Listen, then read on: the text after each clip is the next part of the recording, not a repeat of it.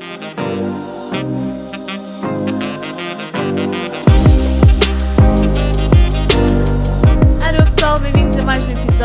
Já sabem, meu nome é Teresa Simões e estamos no podcast Alquimia da Voz. Vamos lá então, começo este episódio da maneira que muitas vezes começo os outros, não é? A explicar que isto é minha visão, é minha aprendizagem, ok? E eu estou aqui a partilhar com vocês algo que eu aprendi, algo que eu interpretei. Não significa que daqui a um mês ou dois continue a ter esta interpretação. As coisas vão mudando assim como nós vamos evoluindo, não é verdade?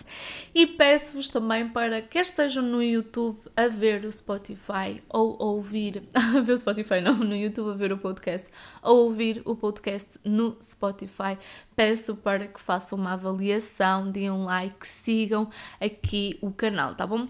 Vamos lá então. Também já falar em seguir o arroba no Instagram é Teresa Simões Alquimista, ok? E eu lá deixo sempre vocês escolherem o tema para o próximo podcast, tá bom? Vamos lá então, amadas, vamos falar, como vocês já sabem, quem me acompanha no Instagram sabe que uh, eu tive um outro, um outro retiro há pouco tempo de, de plantas medicinais, não é? Onde uh, voltei a consagrar a ayahuasca e um, nesta vez consagramos também São Pedro, ok? A ayahuasca contém DMT, quem quiser saber qual é uh, a molécula é o DMT e o São Pedro é mescalina, tá bom? Então são um, duas plantas medicinais que nos fazem Uh, podem ser consagradas de várias maneiras, mas ali nós consagramos de uma maneira de cura, não é? De uma maneira para a introspeção, a cura através da introspeção, o, o mergulharmos para dentro de nós e vermos uh, o que temos um, a, a, a curar. E eu já há muito tempo que. Um, não é questão de não chorar, porque eu até chorava de, das coisas que eu que agora tinha noção do meu consciente e permitia-me uh, não uh, anular o choro, não uh, reservar o choro, não é? Mas o chorar é muito importante, porque o chorar é um tipo de libertação, é um tipo de purga que, que nós temos. E por norma, quando todas as outras vezes também que consagrei a ayahuasca, eu costumo chorar muito durante os meus processos. Só que desta vez comecei um, a entrar uh, num, na profundeza, não é? A ayahuasca mostrou-me alguma profundeza do, do meu ser eu fui com algumas questões pessoais para, para resolver, com algumas dúvidas que tinha, porque hum, andava a ser demasiado exigente comigo mesma, com o meu trabalho, uh, estava a deixar de acreditar em mim, nas minhas capacidades, não é? O, o que a lua em Capricórnio faz uma pessoa. Portanto, quem está aí a ouvir e nasceu com uma lua em Capricórnio, gente, tenham calma com vocês mesmos, amem-se, sejam gentis, ok?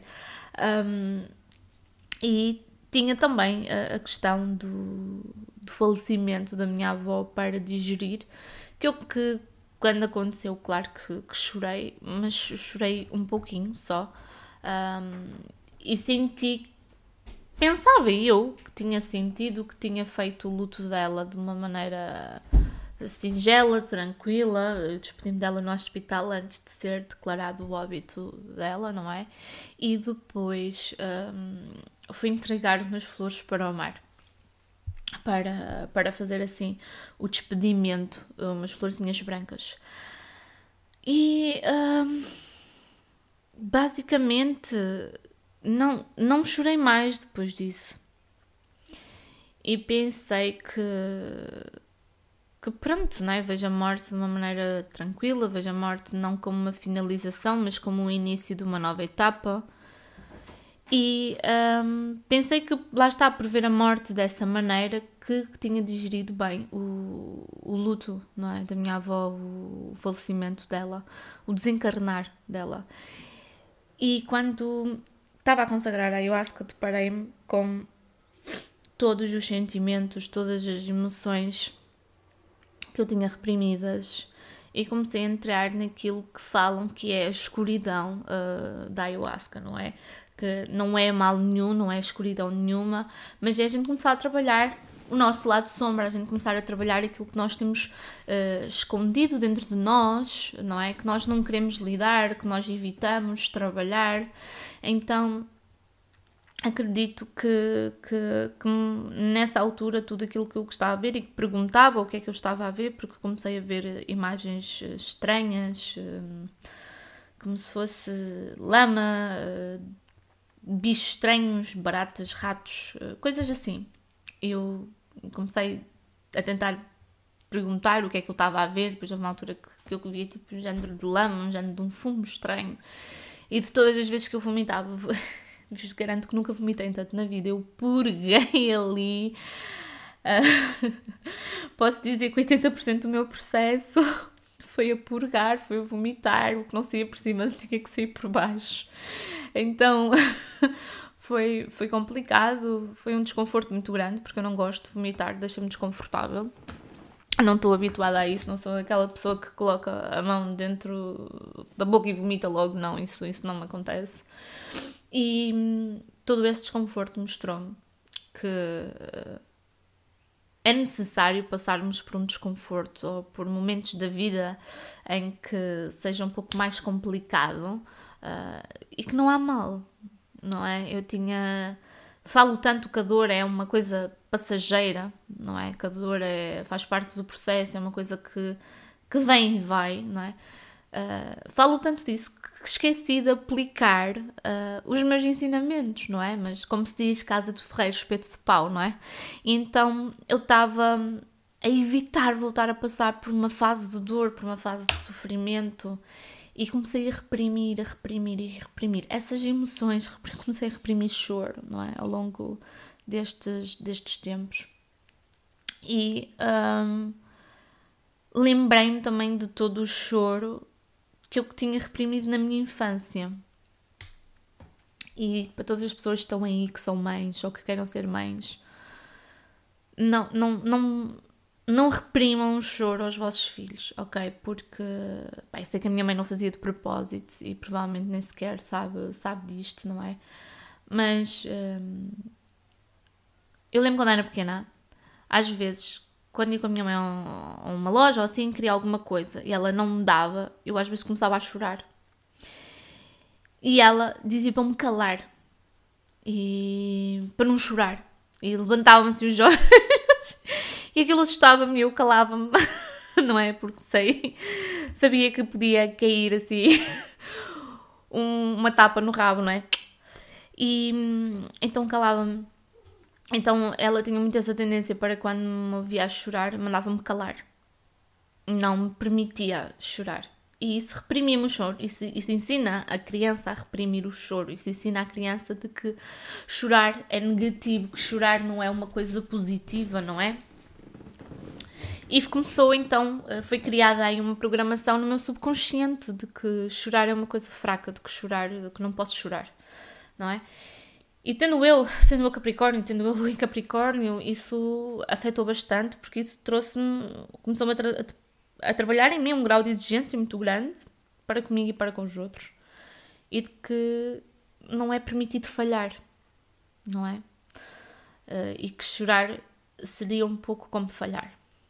Então a medicina trouxe-me essas lembranças já de cima. O São Pedro também, não só a ayahuasca, a, ayahuasca mas também o São Pedro me, me, trouxe isso. Hum, foi um fim de semana em que eu tive um processo bastante intenso, porque todo o fim de semana uh, eu tive com dores de estômago, tive, tive sempre a sentir mal disposta, uh, mas mesmo assim estava a desfrutar daquele processo, estava a desfrutar daquele fim de semana e da, da oportunidade, do tempo que eu tirei para ir curar e para entender que hum, nem sempre vou chegar ali e vou ver luz e coisas magníficas. Às vezes também tenho que ver uh, a minha sombra para tratar dela e para a iluminar, e não significa que, que Deus não esteja ali, Deus também está ali, não é?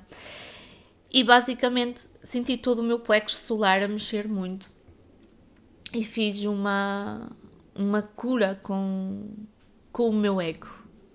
Mas isto é um tema para um próximo podcast, não é? Que é a minha nova visão sobre o ego, não é? Eu fiz as pazes com ele. e tive uma epifania sobre o que realmente é o eco, mas como eu falo, é a minha visão, não é? E, e nisto tudo, como eu estava a dizer, não, não reprimam o choro das crianças. Então foi, foi um processo em que no final de tudo um, uma das terapeutas que estava lá que nos ajuda que, que eu chamo muito de minha mãe que é a minha mãe na, no mundo medicinal no mundo espiritual assim não é que é a Ana é um amor de pessoa e no final antes de eu de me vir embora porque eu estava com uma dor de cabeça enorme que tinha começado na, na noite de sábado e no domingo continuava com essa dor de cabeça e antes de, de vir embora, de voltar para o Algarve, ela fez uma terapia. E basicamente a dor de cabeça que eu tinha era choro reprimido, não é? Era tudo aquilo que tinha vindo ao de cima para ser trabalhado. Uh, e eu, em São Pedro, quando, porque o São Pedro aumenta, já abre-nos o chakra cardíaco e a gente começa a sentir tudo muito à nossa volta, a conexão com. Basicamente, vocês olham para o céu o São Pedro que a gente consagrou foi de noite. Eu já tinha consagrado durante o dia, completamente diferente. Uh, a noite faz-nos ligar muito às nossas emoções, ao, ao, nosso interior. É mais passivo, não é? Quando, quando se consagra São Pedro de dia é mais, mais ativo. Um, mas aquela passividade. Eu lembro-me de ter ficado provavelmente para uma meia hora colado a olhar para o céu, a ver as estrelas, as mandalas entre as estrelas, não é? no escuro de ver as estrelas a, a, falarem umas com as outras, falarem comigo, não é? Lembrei-me que eu que tive uma vida que passava a ver assim as estrelas, mas também me fez lidar com o luto da minha avó, porque eu digo sempre que os nossos ancestrais são nas estrelas, não é? É uma coisa que eu dizia desde pequena que que estrelas são os nossos ancestrais e quando, quando olhei para aquele céu, lembrei-me dela e, e soube que ela que estava ali, presente. E não é uma finalização, é uma nova etapa, tanto para mim como para ela, porque sei que ela continua presente como, como minha ancestral. E outra coisa que, que também comecei a sentir é que havia mais algo para mergulhar dentro de mim, só que eu estava cansada de todo o processo da noite anterior da ayahuasca, de tudo como foi apresentado, do, dos pensamentos negativos que eu estava a ter, um, de estar a ser rigorosa comigo, de me estar a desvalorizar, de não me estar a amar, não é? Então foi-me mostrado, primeiramente de tudo, foi-me relembrado quem eu sou, não é? de, do Deus que existe em todos nós, que nós somos todos Deus, não é? E depois aí ela começou-me a mostrar essa profundidade, essa escuridão, essa sombra que, que eu tinha que trabalhar e que eu tinha que transmutar para, para, para a luz. Eu estava um pouco cansada da noite anterior, então não quis muito mergulhar para dentro com o São Pedro. E, e acho que foi por causa disso que, provavelmente fiquei com, com essa dor de cabeça, porque se calhar havia ali algo mais para chorar e eu não, não, não permiti. Então, nessa terapia que fiz com, no dia a seguir, antes de, de voltar para, para Portimão, basicamente rei, baba e reino. Porque hum, tudo aquilo que, que estava no meu interior veio ao de cima imensas coisas de infância, uh, de choro reprimido na adolescência também e agora na idade adulta, relativamente muito à parte do, do meu útero, não é? Porque quem me acompanha sabe que, que eu já sofri uh, do trauma da violação, não é? Uma coisa que eu pensava que também já estava um pouco lidada e curada dentro de mim, mas que. Hum, eu percebi que ainda está e depois analisei de facto basicamente eu não chorei nem fiz esse luto do, do meu útero relativamente ao que, ao que aconteceu. Então, toda a semana depois Foi uma semana em que eu tirei pausa, como vocês viram. Não houve podcast, não houve leituras, houve, não houve cartas do dia, houve muita pouca coisa no, no Instagram, não é? No YouTube. E, e basicamente foi, foi uma altura em que eu permiti fazer algo que eu já não fazia há muito tempo, que era um, exatamente. Peço desculpa. que era exatamente o, o parar, estar na cama, ver filmes, chorar. Uh, não vivi muito minha adolescência, então o que me apeteceu fazer foi exatamente isso, não? É? Uma criança e uma adolescente faz pelo menos na minha altura, as adolescentes hoje em dia maquilham-se, vão às compras e vão sair à noite, não é? Na minha altura, nós adolescentes eh, víamos muitos filmes e comíamos pipocas. Então, como, como não tive muito essa, essa vivência, uh, é toda essa semana permiti-me descansar, que era uma coisa que eu já não fazia há muito tempo. Descansar, tirar, tirar uma pausa, um, respirar fundo não pensar em trabalho, porque eu mesmo que descansasse ou tivesse nas minhas folgas, eu pensava em trabalho ou, ou, ou nem que fosse a publicar uma carta do dia ou isto ou aquilo. Quando nós trabalhamos por conta própria, as coisas são completamente diferentes. A gente simplesmente não se desliga do trabalho. E basicamente eu percebi que estava a colocar um peso enorme em cima de mim, uma responsabilidade muito grande. Então, aquela semana permiti-me estar quieta, e foi muito bom, foi muito satisfatório. Portanto, quem está aí em casa e já não tira assim um tempo para vocês, eu aconselho-vos a fazerem isso, principalmente porque está para vir agora a lua cheia e o Mercúrio retrógrado. Portanto, quem ainda não ouviu o podcast sobre, sobre o que está para acontecer, ouçam porque é muito importante. É um tempo da gente mergulhar para dentro, ok? Vai ser o género de uma ayahuasca coletiva, os movimentos astrológicos. Portanto, um, o, o, que eu, o que eu vos aconselho é exatamente isso: a serem gentis, a tirarem uma pausa, a descontraírem, a focarem-se em vocês. Um, e se tiverem coisas dentro de vocês que seja para se chorar, chorem. Amem os vossos filhos, acima de tudo. Amem os vossos filhos e deem-lhes amor, porque às vezes podem não estar a perceber ou podem achar que estão a dar amor e na realidade não estão. Ok? Digam que, que os amem, façam-lhe uns carinhos, ok? O amor não é dado através de coisas materiais, ok? O amor é sentido. E basicamente foi isto que, que, eu, que eu aprendi com, com, com a ayahuasca. Aprendi mais, né? A questão do ego, depois vou-vos falar também um pouco mais. Mas esta foi, foi uma análise que eu que decidi vir aqui falar com vocês relativamente ao quanto o choro reprimido e quanto passagens que a gente experiencia enquanto crianças e já mulheres adultas pode eh, colocar, não é, essas memórias, esse, esse reprimir de bagagem emocional no nosso útero, não é? E portanto é importante libertá-lo, é muito importante libertá-lo e, e deixá-lo livre, não é? Portanto, não fiquem muito à espera para libertar o vosso outro, tá bom, meninas? E assim me despeço. Um beijo enorme no vosso coração. Não se esqueçam que eu e o universo vos amamos. Gratidão, Namaste, amadas.